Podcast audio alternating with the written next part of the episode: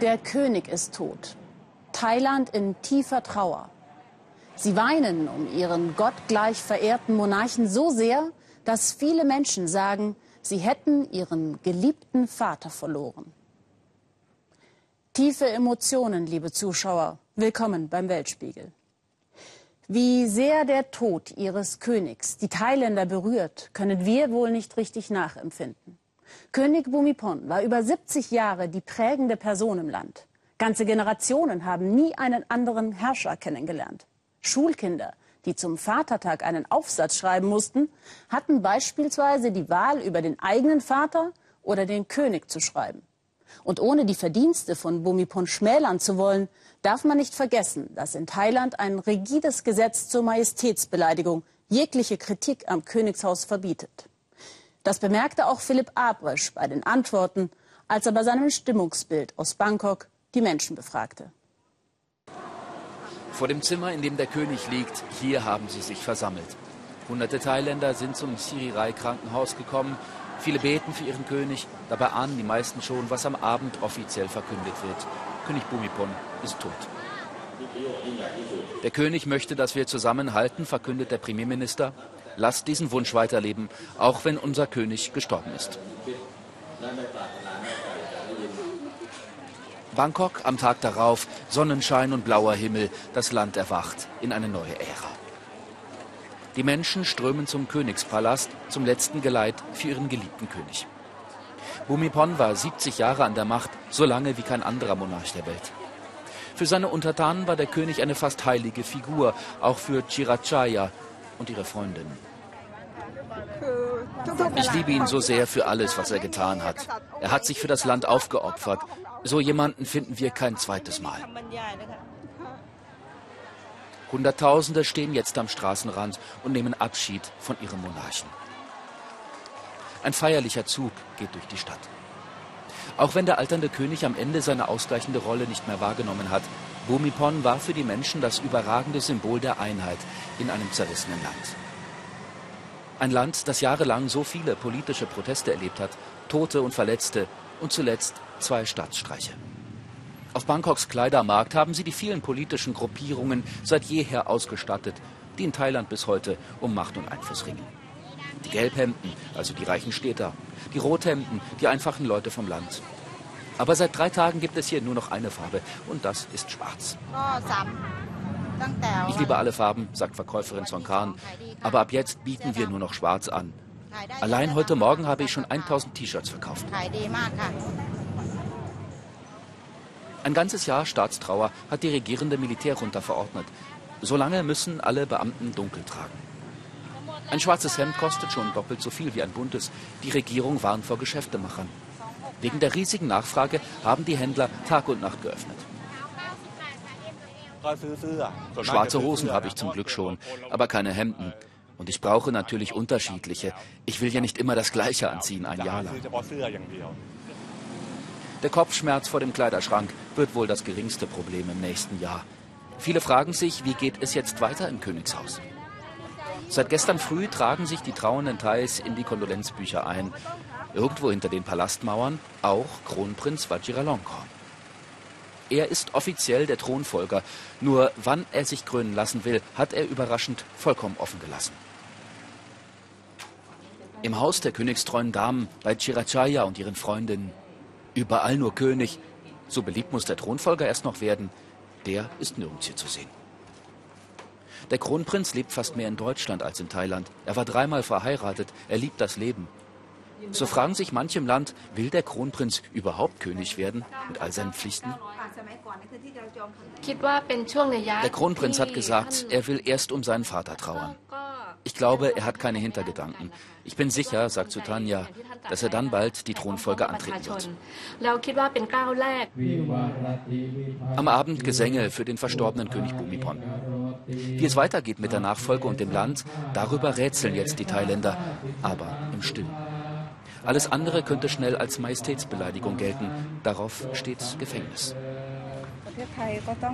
Ich wünsche mir für unser Land, dass wir da weitermachen, wo der König aufgehört hat. So werden wir jede Art von Unruhe überwinden. Das Königreich ohne König. Dabei braucht Thailand bei seinen vielen ungelösten Problemen dringend einen neuen Anker. Seit Jahren schon gehen die Immobilienpreise in Chinas Megastädten durch die Decke. Doch jetzt scheint der Markt total entfesselt zu sein. In Shanghai zum Beispiel, mit rund 23 Millionen Einwohnern, eine der größten Städte der Welt, sind die Wohnungspreise allein in diesem Jahr um bis zu 30 Prozent gestiegen. Normalverdiener müssen jetzt schon das 30-fache eines Jahreseinkommens für eine durchschnittliche Wohnung aufbringen. Nur im Vergleich, in München, der teuersten deutschen Stadt, ist es gerade mal das Zehnfache. Immer mehr Experten und jetzt sogar die chinesische Regierung warnen bereits vor einer gewaltigen Blase, die in Chinas Megacities platzen könnte. Was uns das angeht, bei einem Immobiliencrash in der zweitgrößten Volkswirtschaft der Welt wären die Schockwellen wohl auch weit über Chinas Grenzen hinaus zu spüren. Mario Schmidt war mit auf Immobiliensuche und geschockt, wofür bereits eine Million Euro verlangt wird. Shanghai, sechster Stock, ein trostloser Flur. Der Makler führt durch die Dunkelheit. Eine Zwei-Zimmer-Wohnung steht zum Verkauf, etwa 80 Quadratmeter. Wei Fang ist seit zwei Jahren auf der Suche. Und jeden Tag werden die Angebote verrückter. Besonders schön ist das hier nicht. Die Lage immerhin ist gut, zentral, der Ausblick ist jedoch bescheiden. Wei Fang hat sich etwas Gepflegteres erhofft. Was soll sie kosten, fragt er. Die Antwort schockiert ihn. Umgerechnet mehr als 1,1 Millionen Euro. Offen gesagt, mein Wunsch zu kaufen wird von der Wirklichkeit immer wieder zunichte gemacht. Auch das hier ist so teuer, so alt, ich kann es mir nicht vorstellen. Willkommen in der Wirtschaftsmetropole Shanghai, wo die Wohnungspreise gerade durch die Decke gehen. 20 bis 30 Prozent rauf allein in diesem Jahr. Wahnsinn hinter Wohnungstüren. Wer jetzt kaufen möchte und nicht gerade im Geld schwimmt, sucht immer verzweifelter, bevor alles noch teurer wird. Wei Fang hat auch noch seine Eltern im Nacken. Erst 31, soll endlich heiraten und spätestens da sollte man in China eigene vier Wände haben. Aber selbst für diesen schäbigen Wohnblock reicht es bei ihm nicht. Die Nachbarin beschallt das Treppenhaus mit ihrer Musik. Das Schloss klemmt und vor dem Wohnzimmer ist auch was los. Großbaustelle und bald wird es hier wohl dunkler. Wird es ein hohes Gebäude, fragt Wei Fang. Ja, ein Bürogebäude, sagt der Makler. Er arbeitet im Im- und Export, hat studiert, verdient gut, etwa 3000 Euro netto. Das liegt über dem Durchschnittsgehalt in Shanghai. Diese kleine renovierungsbedürftige Wohnung soll aber 930.000 Euro kosten. Doch ein Käufer wird sich auch hierfür finden, meint Makler May. Es gibt genügend Leute, die das Geld haben, aber nicht wissen, wo sie es investieren sollen. Wenn sie es in eine Immobilie stecken, denken sie, behält es seinen Wert. Auf dem Bankkonto kann es durch Inflation jeden Tag an Wert verlieren. Feng sucht eine vernünftige Wohnung, keinen Luxus, aber er steht mit vielen anderen im Immobilienabseits. Für meine Vorstellung reicht mein Portemonnaie nicht. Wenn ich was mag, ist es überteuert oder mein Budget reicht nicht. Und was ich mir leisten könnte, ist einfach nicht das, was ich suche. Das ist sehr frustrierend. Bei anderen wächst die Angst vom Platzen der Blase. Sie machen jetzt Kasse. Zwei Zimmer, etwa 80 Quadratmeter, über eine Million Euro. He ist die Wohnung schnell losgeworden. Viele Käufer schielen nicht auf Mieteinnahmen, manche Wohnungen bleiben sogar leer. Sie spekulieren auf weiter steigende Preise, gerade hier wegen der Lage.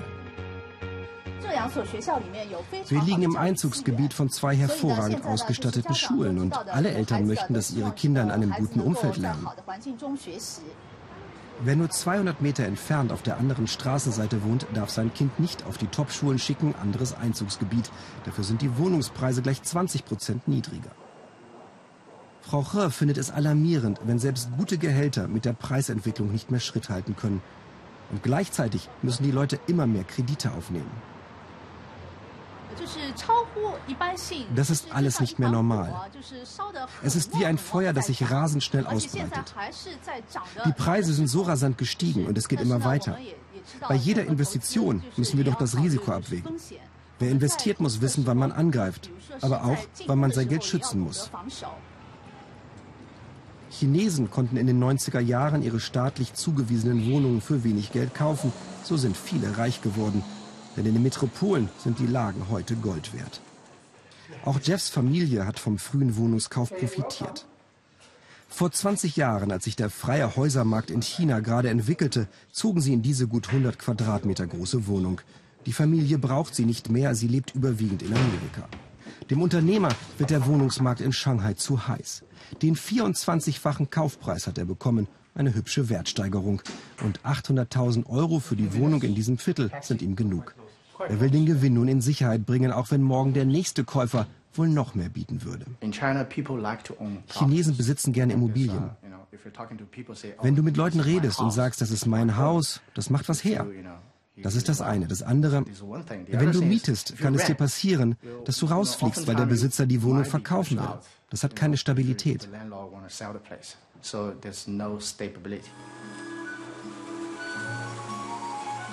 »40 Kilometer entfernt von Shanghais Zentrum. Wohnen im Grünen. Ein großes Neubauprojekt, noch nicht fertig, aber Fanges interessiert. Zwischen 500 und 800.000 Euro sollen die modernen drei bis vier Zimmerwohnungen hier draußen noch kosten. Trotzdem gehen sie schnell weg. Auch die günstigeren übersteigen eigentlich seine Möglichkeiten. Nur wenn Fangs Eltern und die seiner Freundin zusammenlegen, dazu sein Erspartes und ein hoher Kredit, ist ein Kauf überhaupt denkbar. So ist es bei vielen chinesischen Familien. Die Wohnungen sind schön, guter Schnitt, um die 100 Quadratmeter. Der Haken ist die Lage, vor allem wenn man täglich über Shanghais verstopfte Straßen zur Arbeit in die Innenstadt muss. Hier habe ich eine gute Umwelt, ein gutes Haus, brandneu.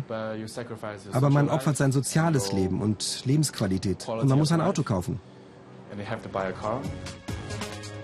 Mit vielen Beschränkungen und Regulierungen für Käufer versucht die Regierung, die Preisexplosion zu bremsen. Bislang hilft Fang das nicht. Abends ist er zurück im Zentrum, guckt nach neuen Angeboten. Bald wird vermutlich alles noch teurer sein, es sei denn, die Immobilienblase platzt, womit viele rechnen.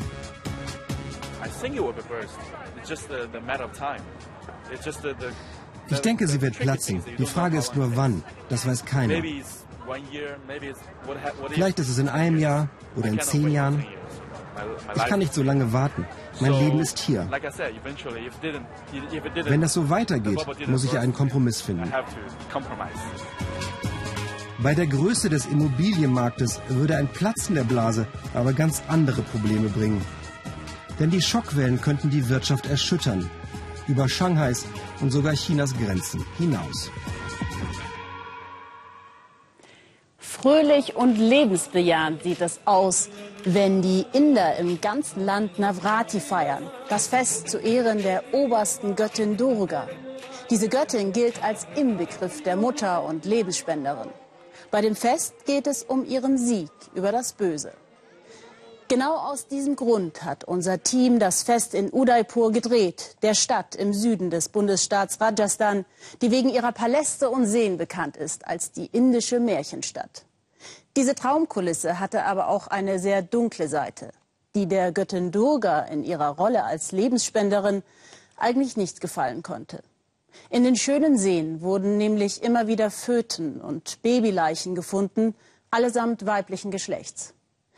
Diese Grausamkeit konnte ein Mann nicht mehr ertragen. Unter dem Motto nicht wegwerfen, sondern herbringen, wurde er in Udaipur zum Retter der nicht gewollten indischen Mädchen. Unser Korrespondent Markus Spieker zeigt uns, wie er das erreicht hat. Udaipur, die Stadt der malerischen Seen und Paläste, verdankt der Legende nach ihre Existenz gespendeter Muttermilch. Vor rund 500 Jahren konnte der Stadtgründer angeblich nur überleben dank der Milch seiner Amme. In deren Tradition sieht sich auch Usha. Sie kommt alle zehn Tage hierher mit ihren beiden Kindern, die inzwischen entwöhnt sind. Die Bank befindet sich im Nebentrakt des städtischen Krankenhauses. Hier trifft Usha auf andere Spenderinnen. Dann geht es zur Milchabgabe.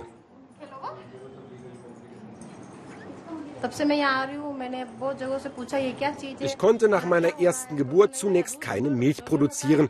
Ich habe mich hier in der Klinik behandeln lassen und dabei gehört, dass es diese Muttermilchbank gibt. Und nun spende ich selbst. Die Prozedur ist immer gleich und ziemlich schlicht. Mit einer elektrischen Pumpe wird die Milch entnommen und in kleine Flaschen gefüllt. Seitdem die Bank vor dreieinhalb Jahren gegründet wurde, haben neben Usha über 5000 Frauen gespendet. Ohne Honorar, sogar die Anfahrt bezahlen sie selbst. Mit der Milch werden Kinder in Waisenhäusern ernährt und solche, deren Mütter keine Milch produzieren können. Es ist einfach die beste Babynahrung. Sie macht Kinder stark. Mein Mann hat kein Problem damit, dass ich meine Milch spende. Im Gegenteil. Er findet es gut, dass die Milch anderen Kindern zugutekommt. Nach der Entnahme wird die Milch erhitzt, um Mikroorganismen abzutöten, dann tiefgekühlt gelagert. Außerdem muss sichergestellt sein, dass die Milch tatsächlich einwandfrei ist. Wir unterziehen die Frauen einem Bluttest und checken, ob sie etwa HIV infiziert sind oder andere Viren haben. Wenn die Tests negativ sind, geben wir die Milch weiter. Pro Tag stellen etwa 25 Frauen ihre Milch so zur Verfügung. Und einen großen Teil davon nimmt er mit, der wichtigste Bankkunde. Er ist der Gründer der Muttermilchbank, Devendra Agrawal, Geschäftsmann, Yoga-Guru und Betreiber eines Waisenhauses außerhalb der Stadt. Dieses Waisenhaus ist alleine Mädchen vorbehalten, viele davon gerade erst geboren. Und nach einem von ihnen ist die Muttermilchbank benannt. Devendra Agrawal ist immer noch gerührt, wenn ihr ihr Foto zeigt. Divya heißt das Mädchen, die himmlische. Als Divya hier abgegeben wurde, wog sie kaum mehr als 1000 Gramm. Ich dachte, um durchzukommen, braucht sie dringend Muttermilch, aber ich wusste nicht, wie ich daran komme. Also habe ich die Muttermilchbank gegründet und sie nach ihr benannt.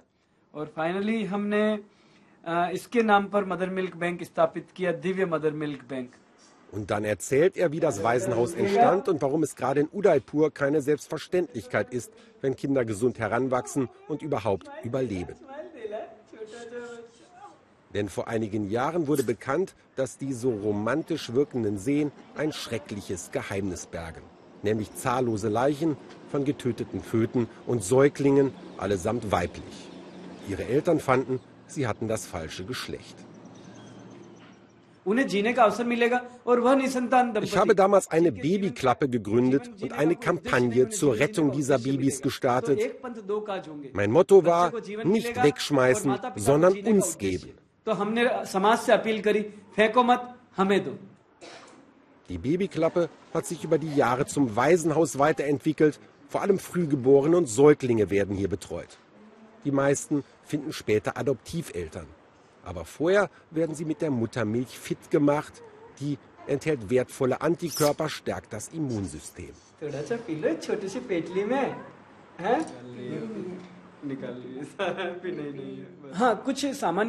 Am Anfang gab es viel Stress mit den Behörden, aber mittlerweile werde ich voll unterstützt. Allein in unserem Bundesstaat gibt es dafür ein eigenes Budget. Demnächst werden zehn weitere Muttermilchbänke eröffnet.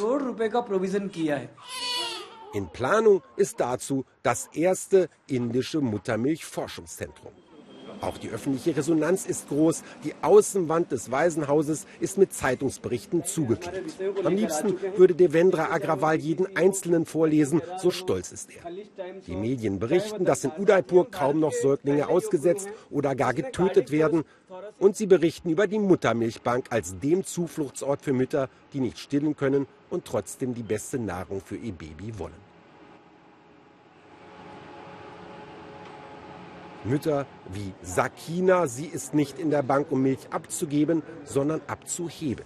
Ihr erstes Kind ist bereits nach sieben Monaten zur Welt gekommen. Sie bangt täglich um sein Leben.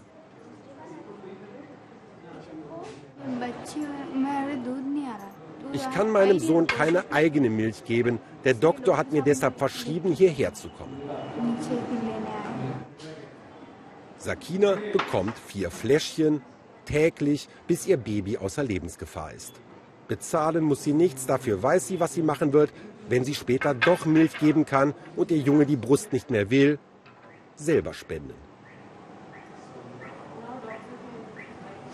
Beeindruckend, wie viel doch ein einzelner Mensch mit seinem Engagement für die ganze Gesellschaft verändern kann. Jetzt ein Sprung nach Europa, zu einer Stadt, die mitdenkt. Santander im Norden der Iberischen Halbinsel gilt als fortschrittlich und technikbegeistert. Santander ist ziemlich weit, was die Vernetzung der ganzen Stadt mit Sensoren angeht. Durch die kontinuierliche Datenauswertung gilt sie als Smart City als intelligente Stadt die bestvernetzte Europas. Sieben Jahre hat es von der Idee bis zur Umsetzung der einzelnen Projekte gedauert. Und die EU hat ordentlich mitfinanziert an diesem Labor einer Stadt der Zukunft. Aber was bedeutet das eigentlich konkret? Smart City, intelligente Stadt. Und was bringt das den Bürgern? Stefan Schaaf traf unter anderem auf Mülltonnen, die selbst mitteilen, wenn sie voll sind und geleert werden wollen. Bei schönem Wetter entfaltet Santander seinen Charme. Spanier machen hier gerne Urlaub. Doch nun kommen auch die Computer-Nerds. Santander gilt als die am besten vernetzte Stadt Europas.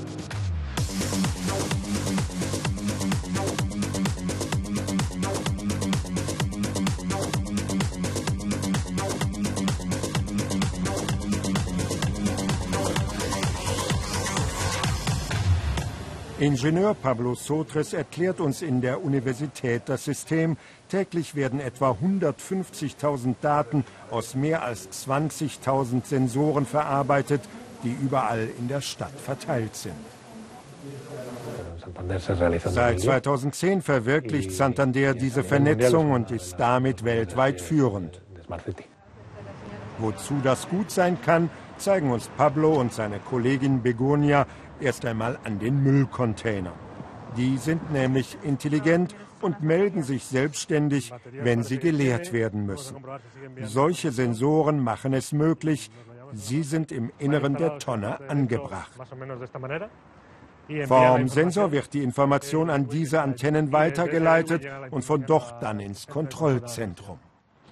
Wenn die Mülltonne erst einmal richtig voll ist, wird diese Meldung automatisch weitergeleitet, bis sie in der Zentrale der städtischen Müllabfuhr landet.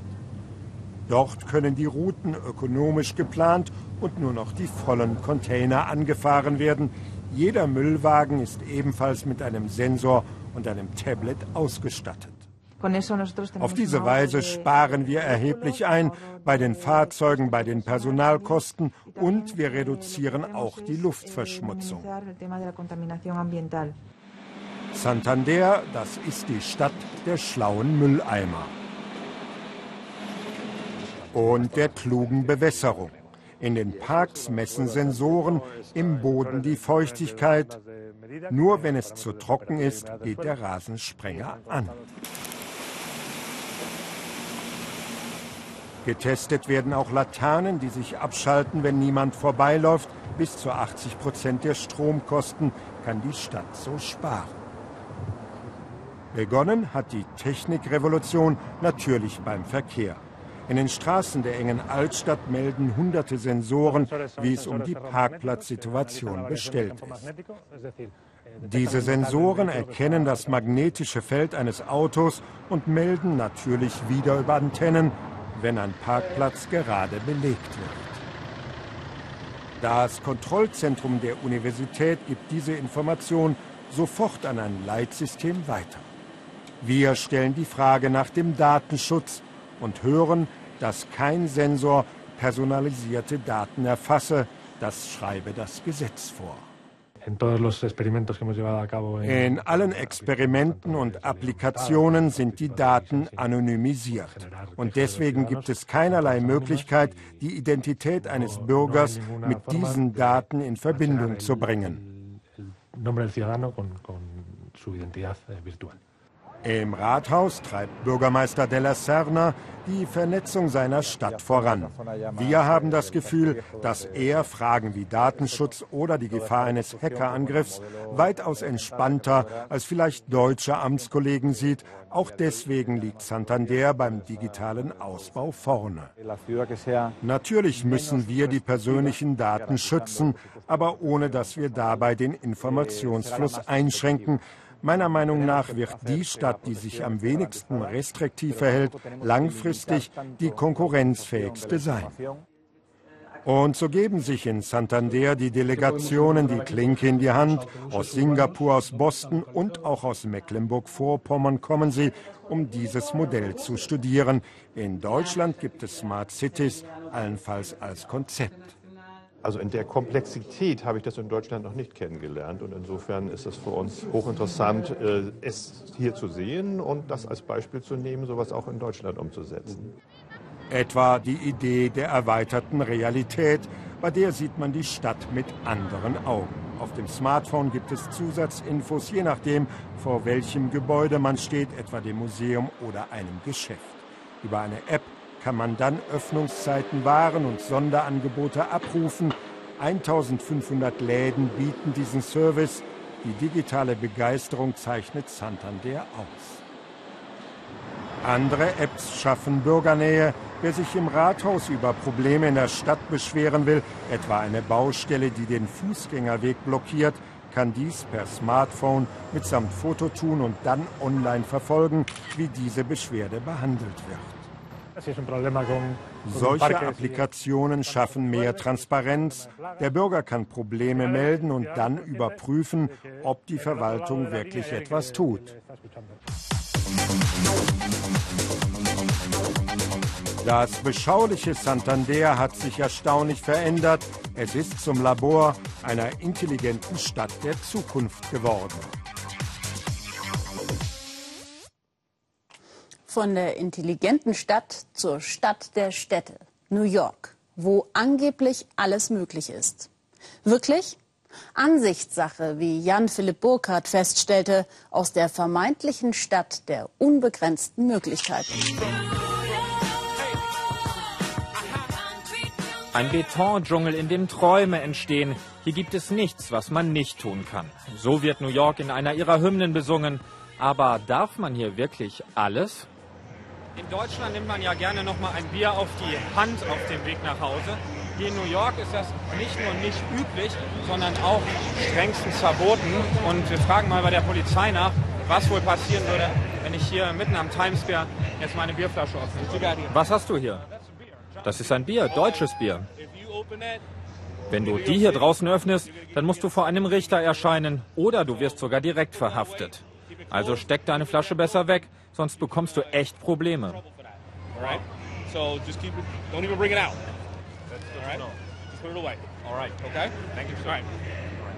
Seine Mission ist ein rauchfreies New York. Joel Bojan hat mit seiner Initiative dazu beigetragen, dass in diesem Wohnhaus hier Rauchen sogar in den eigenen vier Wänden verboten ist. Die Stadt New York plant, dass dieses Beispiel Schule macht. So sollen alle Wohnungen, die städtisch bezuschusst werden, in Zukunft qualmfrei sein. Aber warum ist New York eigentlich die Stadt der Verbote? Wir halten uns nicht für eine Stadt der Verbote, sondern für eine Vorreiterstadt der öffentlichen Gesundheitspflege. Seit den späten 90er Jahren sind New Yorks Bürgermeister sehr fortschrittlich. Damit sind wir ein Vorbild für Amerika und hoffentlich für die ganze Welt. Wir sind im Hipster-Stadtteil Brooklyn in der Bar Muchmores. Hier wird heute Abend ein Konzert stattfinden. Doch der Barbesitzer Andrew Muchmore, der hat ein Problem, er hat nicht die Lizenz zum Tanzen. Es ist unter Strafe verboten, hier heute Abend zu tanzen. Andrew, Andrew, was denkst du über dieses Gesetz? Es wurde 1926 beschlossen mit der Absicht, in Harlems Jazzclubs das Tanzen zwischen Schwarzen und Weißen zu verhindern. Viele Jahrzehnte wurde es nicht angewandt, aber seit den 1980er und 90er Jahren nutzt die Stadt es wieder. Nun soll dadurch angeblich die Lebensqualität verbessert werden. Andrew ist nicht nur Barbesitzer, sondern auch Anwalt. Er klagt gerade vor einem Bundesgericht gegen das Anti-Tanzgesetz, weil es das Grundrecht auf Meinungsäußerung verletze. Um die Lizenz zum Tanzen zu bekommen, müsste Andrew hier Überwachungskameras installieren, beim Gemeinderat vorsprechen und bis zu 1000 Dollar bezahlen. Das sieht er nicht ein. Um seine Kunden am Tanzen zu hindern, lässt er nur Musiker auftreten, die er zum Innehalten einladen.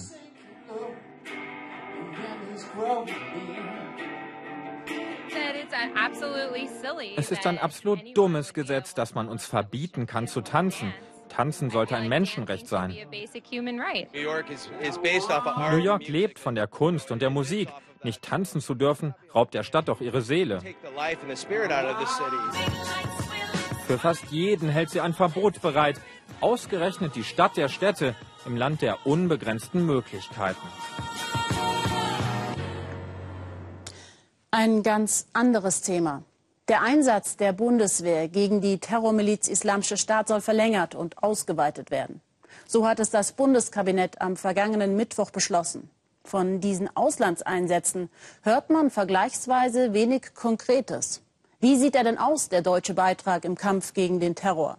Die Bundeswehr leistet da vor allem wichtige Unterstützungsdienste, klärt mit Tornado-Jets auf, betankt Flugzeuge in der Luft und schützt Kampfschiffe im Mittelmeer. Bereits zum zweiten Mal hat Frankreich die deutsche Fregatte Augsburg als Geleitschutz für den Flugzeugträger Charles de Gaulle eingefordert, von wo aus Kampfflugzeuge IS-Ziele in Syrien und im Irak angreifen. Als erstes deutsches Fernsehteam durfte Ralf Gladitz mit seinem Kollegen bei einem Einsatz mit an Bord dabei sein. Erster Start des Bordhubschraubers Sealings. Es ist früh um halb acht. Wir befinden uns irgendwo im äußersten Osten des Mittelmeers, zwischen Syrien, Libanon und Zypern. Die genaue Position unterliegt der militärischen Geheimhaltung. Die Fregatte Augsburg ist bereits seit drei Tagen wieder auf See. In Sichtweite ihr Auftrag. Der französische Flugzeugträger Charles de Gaulle, den sie schützen soll. Klar, es ist ein Kampfeinsatz. Vom französischen Flugzeugträger starten regelmäßig Flugzeuge, um in Irak und in Syrien den, die Terrororganisation Daesh zu bekämpfen. Ähm, und wir leisten halt zu diesem Kampfeinsatz unseren Beitrag, indem wir dafür Sorge tragen, dass der Flugzeugträger diese Operation ungestört und sicher durchführen kann. Die Augsburg wurde zum Ende des Kalten Krieges in Dienst gestellt. Sie ist eigentlich auf die U-Boot-Abwehr spezialisiert. Doch die Aufgaben wandeln sich und mit ihnen die deutsche Fregatte. Inzwischen können von hier aus auch Raketen zur Flugabwehr abgeschossen werden. Ebenso wie zur Schiffsbekämpfung. Realistisch ist bei diesem Einsatz am ehesten eine Bedrohung durch Schnellboote, die Sprengsätze zünden könnten, worauf sich die Soldaten regelmäßig vorbereiten. Und Signalbefehl, Speedboot-Abwehr auslösen. Bedrohungsseite, Backbordseite. Speedboot-Abwehr, Speedboot-Abwehr, Speedboot-Abwehr. Trotz mehrfacher Warnungen über Funk reagiert das heranrasende Schnellboot nicht. So hier in der Übung. My weapons are locked on you. Turn away immediately. I repeat, turn away immediately. Daher schließlich der Feuerbefehl.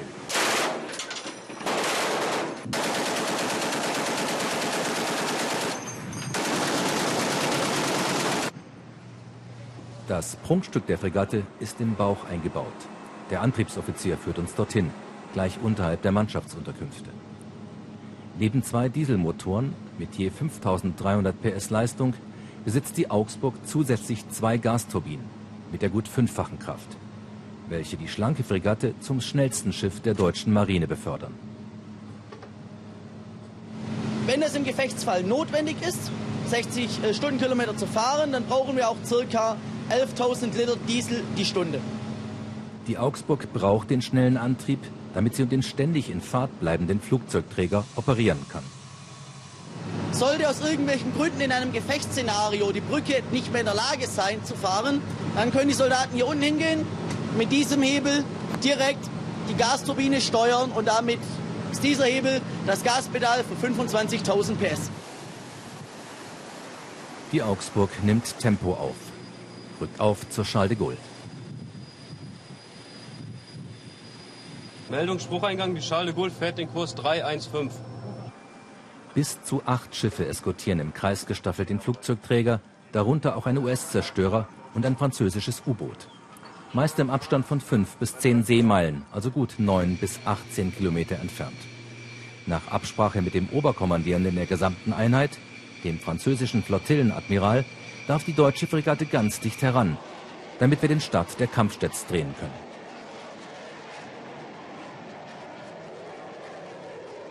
Ein Ereignis auch für die Soldaten der Augsburg. Denkt man auch dran, was die Jets dann machen werden? In, äh, in diesem Moment ist es vor allem beeindruckend zu sehen, wie die Jets starten und landen, die Geräuschkulisse, die dabei entsteht, hört man gerade. Und wie gleich der, äh, die, Jets die Triebwerke zünden und dann mit einer unglaublichen Geschwindigkeit das Flugdeck der Charles de Gaulle verlassen. Und wir machen hier unseren, unseren Auftrag, erfüllen den, wir schützen den, den Flugzeugträger. Ähm, und äh, ja, das ist nicht mehr in meinem Kopf sozusagen als, als bei jedem anderen äh, deutschen Staatsbürger auch. Der Pilot fliegt uns hinüber auf die Charles de Gaulle. Auch das eine Ausnahme. Wir dürfen auf dem Flugzeugträger drehen, mitten im Einsatz. Die Charles de Gaulle ist Frankreichs Stolz, ein atomar betriebener Träger für bis zu 40 Fluggeräte. Eine schwimmende Stadt, besetzt mit 2000 Soldaten. Im November 2015 wurde das Schiff ins östliche Mittelmeer beordert. Seither fliegen die französischen Kampfjets regelmäßig nach Syrien und in den Irak, um Stellungen des IS zu bombardieren. Die Franzosen haben das Oberkommando über den Einsatz, befehlen damit auch die Fregatte Augsburg. Äh, Nur wenige Tage nach den Attentaten in Paris hat sich die Fregatte Augsburg dem Verband der Charles de Gaulle angeschlossen. Und ich bin sehr glücklich, dass sie auch heute wieder dabei ist, die Stellungen des IS zu bekämpfen. Aus größeren Städten wie Ramadi, Fallujah und Manbi wurde der IS bereits vertrieben. Bald sollen das irakische Mosul und Raqqa in Syrien folgen. Die Luftangriffe vom Flugzeugträger Charles de Gaulle tragen erheblich dazu bei. Für die Franzosen ist der Beistand der Fregatte Augsburg nicht nur tatkräftige, kostensparende Hilfe. Es ist ein wichtiges Signal auf dem Weg hin zu einer immer enger werdenden Allianz, auch bei der gemeinsamen Verteidigung. Ein gemeinsames Ziel, auch ein notwendiges Symbol in Europa. Das war's für heute. Schön, dass Sie dabei waren. Haben Sie noch einen guten Abend. Auf Wiedersehen.